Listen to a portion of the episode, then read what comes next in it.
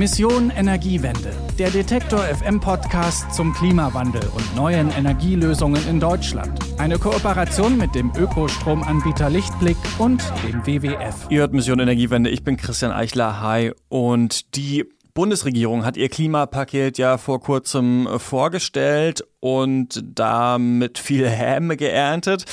Eine Frau, der aber zu verdanken ist, dass wir in Deutschland hier so häufig jetzt übers Klima reden, ist äh, Greta Thunberg natürlich, eine andere ist aber Luisa Neubauer, eine der Mitorganisatorinnen von Fridays for Future und ja wohl die bekannteste Klimaaktivistin hier im Land. Und die hat jetzt ein recht persönliches Buch geschrieben, zusammen mit Alexander Repenning. Im Truppenverlag ist das erschienen. Das heißt, vom Ende der Klimakrise. Und darin begründen sie nochmal ihren Aktivismus und erklären, wie es überhaupt zu Fridays for Future gekommen ist. Und wir hatten die Chance, mit den beiden zu sprechen auf der Frankfurter Buchmesse. Deswegen wünsche ich euch jetzt viel Spaß mit diesem Gespräch, das meine Kollegin Isi Wob geführt hat. Und ich freue mich, dass ihr beide hier seid. Hallo. Hi. Hallo. Luisa, die erste Frage mal an dich. Ich glaube, wer dich auf Twitter und im Fernsehen verfolgt oder wer jetzt hier gerade mal die Menschenmasse vor der Bühne sieht, der weiß, du hast ganz schön viel zu tun aktuell. Wann hast du es geschafft, äh, zusammen mit Alexander dieses Buch zu schreiben? Nachts. Nachts? Schläfst du nicht mehr? Nein, ähm, ja, das war spannend. Wir haben jetzt im Nachhinein gelernt, selbst der Verlag hat nicht mehr daran geglaubt, dass wir das schaffen. was schon bitter ist.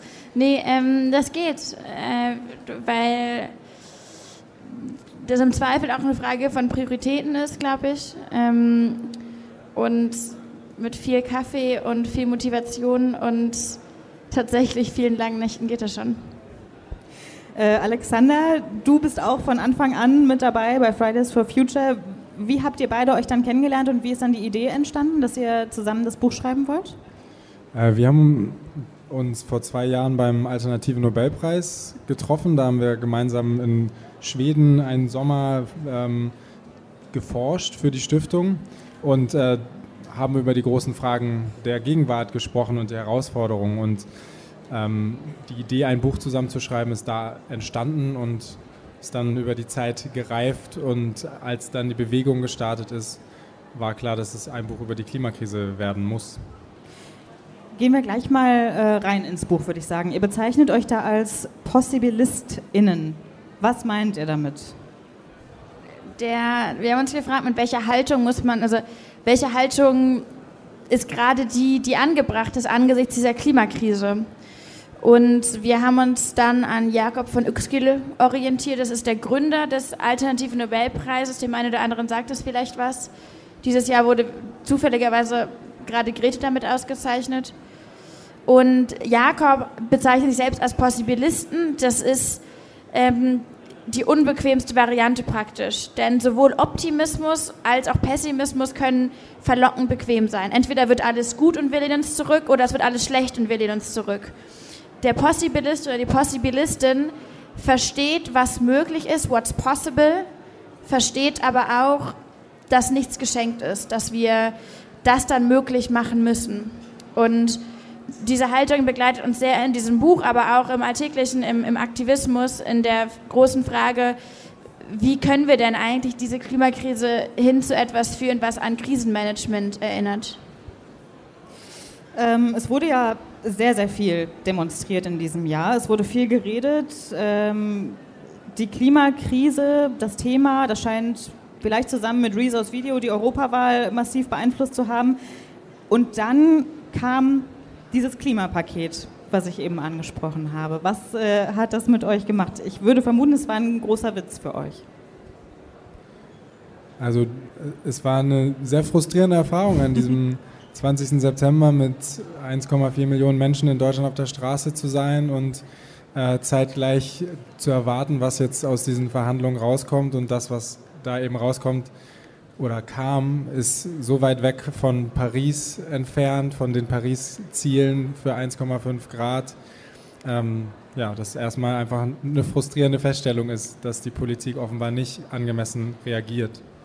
Und vielleicht ja auch, im, oder anscheinend offensichtlich im Kern nicht verstanden hat, dass die Klimapolitik oder die Klimakrisenpolitik fundamental einzigartig ist. Denn die, die Klimapolitik ist die einzige Politik, die sich nicht daran orientieren kann, was möglich ist, sondern was möglich gemacht werden muss.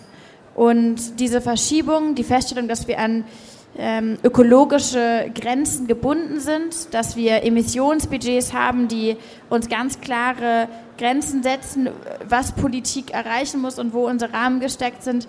Äh, das ist außergewöhnlich und ich hätte gedacht, dass nach zehn Monaten andauernder Klimadebatte dieser Aha-Moment irgendwann eintritt, was offensichtlich nicht der Fall war.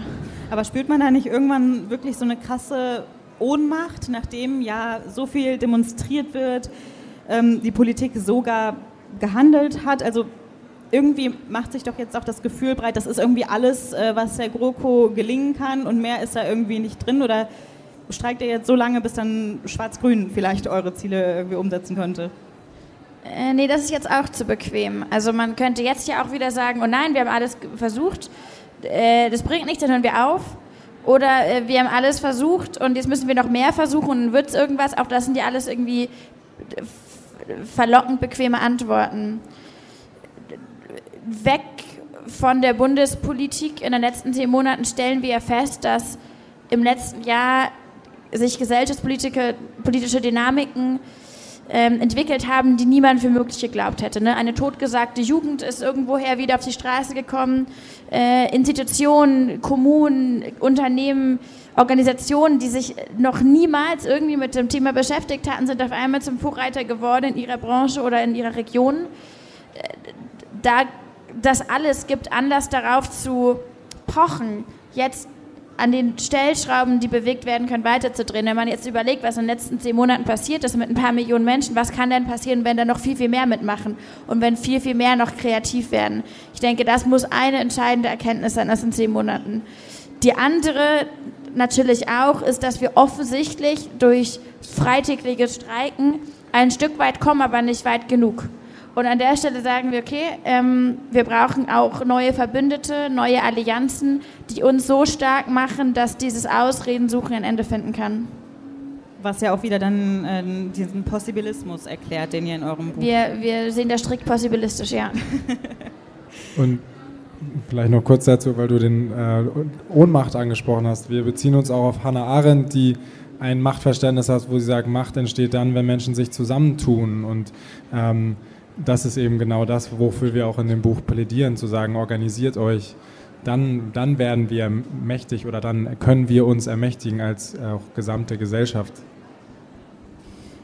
Normalerweise, so wie jetzt auch, hört man euch, vor allem dich, Luisa, ja häufig am meisten eigentlich reden. Ne? Du wärst eigentlich, logischerweise, du wärst Fragen zu deinem Privatleben auch immer ein bisschen ab und stellst das im Interview überhaupt nicht in den Mittelpunkt. Im Buch schreibst du aber dass es einen Moment gab vor ein paar Monaten, als du dachtest, vielleicht musst du äh, den Kampf doch aufgeben, doch vielleicht mal ein bisschen privater werden. Es war ein sehr persönlicher, zaghafter Moment meiner Meinung nach, den man sonst vielleicht nicht so von dir kennt, wenn du zum Beispiel mit Klimaskeptikern äh, diskutierst. Was war das für ein Moment und warum hat er einen Platz gefunden in dem Buch? Vielleicht vorweggestellt, ähm, ich weiß nicht, wer das Buch gelesen hat, so lange gibt es das ja nicht. Wir haben das, das ein also wir haben das, das, Buch an sich, das ist ein Sachbuch, autobiografisch ähm, durchtränkt praktisch, weil wir uns gefragt haben, wie schaffen wir es, Menschen und menschliche Gefühle, Empfindungen, all das, was wir gerade wahrnehmen, ins Zentrum von dem zu rücken, was wir machen. Weil wir eine Klimadebatte erleben, die sich extrem entmenschlicht hat. Wir reden von dem Klima und der Industrie und den Arbeitsplätzen, aber ähm, der, der, Kern der Angelegenheit, nämlich die Menschen und die Lebewesen, die scheinen daraus verbannt worden zu sein, vor allem auch rhetorisch, sprachlich. Das heißt, wir haben probiert, Narrative zu finden, um das, um das umzukehren und haben etwas, was ich jetzt erst gelernt habe, was anscheinend revolutionär ist. Wir haben äh, über uns gesprochen, wir haben unsere Geschichten erzählt und wir haben immer wieder erzählt, wie es uns in bestimmten Momenten geht, eben weil wir überzeugt sind, dass wir damit nicht alleine sind und weil die Klimakrise in ihrer Erscheinung etwas extrem, extrem Isolierendes haben kann, wenn Menschen äh, überwältigt, überfordert, äh, wissenschaftlich nennt man es auch oft mit Anxiety empfinden und dann das Gefühl haben, das geht niemand anderem so. Und äh, weil wir eine, alle Teil von vielen sind und einer großartigen Gesellschaft, in der sich das eben immer wieder häuft, haben wir dann auch über schwere Momente gesprochen. Und ich habe vielfach, glaube ich, tatsächlich über Momente ähm, geschrieben, wo es schwierig war, wo es hart war, wo es nicht irgendwie easygoing, äh, locker flockig irgendwas dahin gesagt und dann streiken wir alles, sondern wo wir uns im, im Kern die Frage stellen, schaffen wir das noch? Kriegen wir das noch hin? Und es gibt, es gab Momente, zum Beispiel einen, den ich auch hier beschreibe, da haben wir, ähm, da haben Wissenschaftlerinnen und Wissenschaftler herausgefunden, dass ein sogenannter Tipping Point, das sind Punkte, wo ähm, in, in, der Erd, in den Erdsystemen sich Dynamiken so verschärfen, dass ein Kipppunkt erreicht wird, an dem ähm, in dem eine Verselbstständigung stattfindet. Also ganz plastisch wäre das der Punkt, an dem die Erderwärmung nicht mehr aufzuhalten ist, weil sie sich immer stärker anheizt. Das ist äh, der, der Zustand, den man dann erreicht, nennt sich Hothouse Earth, also eine planetare Sauna. Und einer von diesen Kipppunkten, den es gibt, ist, äh, wenn, das, wenn der Permafrostboden im ganzen Norden auftaut und ungeheure Mengen an Methan freisetzt, ein extrem gefährliches Treibhausgas. Und ich bin äh, zur Uni gegangen, ich studiere Geografie seit mehreren Jahren und mir wurde immer beigebracht, ja, äh, sobald der Permafrostboden auftaut, dann ist wirklich alles verloren, dann gibt es keine Hoffnung mehr. Und das war für mich immer ein ganz klarer Punkt, den wir vermeiden müssen. Und ich habe in vielen Vorträgen, auf vielen Bühnen darüber gesprochen, dass es solche Kipppunkte gibt und dass wir sie vermeiden müssen. Ähm, ja, und dann stand ich da einen Morgen und habe die Zeitung aufgeschlagen und da wurde berichtet, dass einer dieser Punkte nicht 2090 eingetreten ist, sondern 2019. Und das hat mich sprachlos gemacht. Was soll man da noch machen? Das ist der Punkt, von dem wir immer gesagt haben, da dürfen wir nie hinkommen. Und auf einmal haben die, die Forscher alarmierend schockiert darüber berichtet, dass dieser ein Punkt eingetreten ist, von dem, man weit in die Zukunft gewähnt hatte, weil eben die Zukunft hier direkt heute passiert. Und das stellt natürlich die Frage, ob wir nicht zu spät kommen. Und es ist bitter und traurig und überwältigt. Das heißt aber ja doch auch, also logischerweise ist das so, dass ihr zwischendurch immer mal wieder ins Zweifeln kommt, wenn eben gerade solche Dinge passieren, wenn ihr solche Dinge erfahrt und dann da steht und sagt, es kann doch eigentlich nicht sein, man, ne? Ja, klar. Wie schafft ihr es denn dann immer wieder, wenn ich jetzt mit euren Worten das sagen darf, in diese possibilistische äh, Richtung wieder zurückzukommen? Ja, wir hatten das Glück, diese Diskussion an einem Ort anzufangen, wo genau diese Fragen seit 40 Jahren gestellt werden. Also ähm, eben beim Alternativen Nobelpreis, die sich damit beschäftigen, wo sind denn die Probleme, äh, die Lösungsansätze für die globalen Probleme, die wir erleben. Und äh, das heißt, es gab ein, eine große Bibliothek oder ein großes ähm, eine große Summe an, an Vorbildern, die wir sozusagen dort schon kennengelernt haben. Und einige davon ähm, und auch andere, die wir auf dem Weg kennengelernt haben, stellen wir auch in dem Buch vor, um, also, weil es, es gibt diese Beispiele, es gibt diese Vorbilder ähm, und auch ja, äh, einfach Momente, wo ähm, auch schnell Dinge angegangen wurden, als dann der Wille da war, der politische Wille, der gesellschaftliche Wille. Und ähm, das ist auf jeden Fall eine Quelle für ähm, ja, Kraft und Durchhaltevermögen.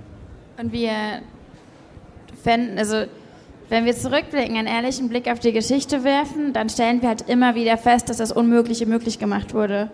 Und jetzt haben wir auch eine wissenschaftliche Gewissheit darüber, dass das, das Unmögliche, nämlich die effektive ähm, Reduktion von Emissionen zu einem Grad, wie wir es brauchen, dass das möglich ist. Es wäre fatal, das zu ignorieren, zu sagen, es sieht irgendwie schlecht aus und wir haben kein gutes Bauchgefühl, deswegen lassen wir es sein. Der, der klare Arbeitsauftrag ist gerade, alles zu geben, weil diese kleine Chance noch da ist und weil wir immer wieder gelernt haben in der Geschichte, dass es eben geht. Wir führen unter anderem zum Beispiel das, das Beispiel der Mondlandung an. Ein absolut irrwitziges Vorhaben. Das konnte sich niemand vorstellen. Und da war der politische Wille da. Die haben gesagt, wir fahren zum Mond, wir machen das. Und dann wurde es möglich gemacht. Eine Sache, von der man, von der man nie gedacht hat, dass es so schnell geht. Und das ist ein, ein sehr populärer, aber ein, ein winziger, ähm, eine winzige Geschichte inmitten von dem Meer von Unmöglichkeiten in der Vergangenheit, die uns als, als unfassbare, unendliche Inspiration dienen müssen, im Zweifel.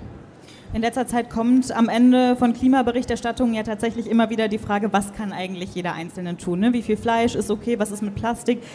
Im Buch sagt ihr jetzt aber eher, jeder Einzelne sollte sich eigentlich politisch engagieren. frustriert euch denn jetzt, dass diese ewige Diskussion äh, um die Konsumverantwortung des Einzelnen irgendwie immer wieder in den Vordergrund rutscht? Ja. Und was macht ihr, also was sagt ihr dann darauf? Naja, wir, wir bieten eine radikal politische Alternative. Es geht nicht darum, dass äh, politisch, jeder politisch werden soll und irgendwie in der Partei rein muss und dann abends in irgendwelchen äh, Hinterzimmern äh, Anträge ausfüllen soll, was natürlich geht, aber wir fordern die Menschen auf, das eigene Handeln als politisches zu verstehen und vor allem das Zusammentun mit anderen, das Organisieren ähm, als ein, einen politischen Akt zu verstehen und sich dem bewusst zu werden. Es geht nicht darum, ähm, was du, also es geht nicht darum, was du alleine für dich im Supermarkt machen kannst, sondern wie sehr du dich mit anderen zusammentust, um Hebel zu bedienen, die dich nicht mehr vor diese Entscheidung stellen müssen, ob du sehr schlechte oder ein bisschen weniger schlechte Produkte konsumieren möchtest. Ähm, das ist nicht nur ein, also die, die, die Entscheidung, diese Debatte in diese Richtung zu lenken, ist eine extrem neoliberale. Wir privatisieren eine öffentliche Aufgabe. Klimaschutz ist ein Staatsziel. Das ist ein, ein, eine uröffentliche Aufgabe, die ökologischen Grundlagen zu schützen.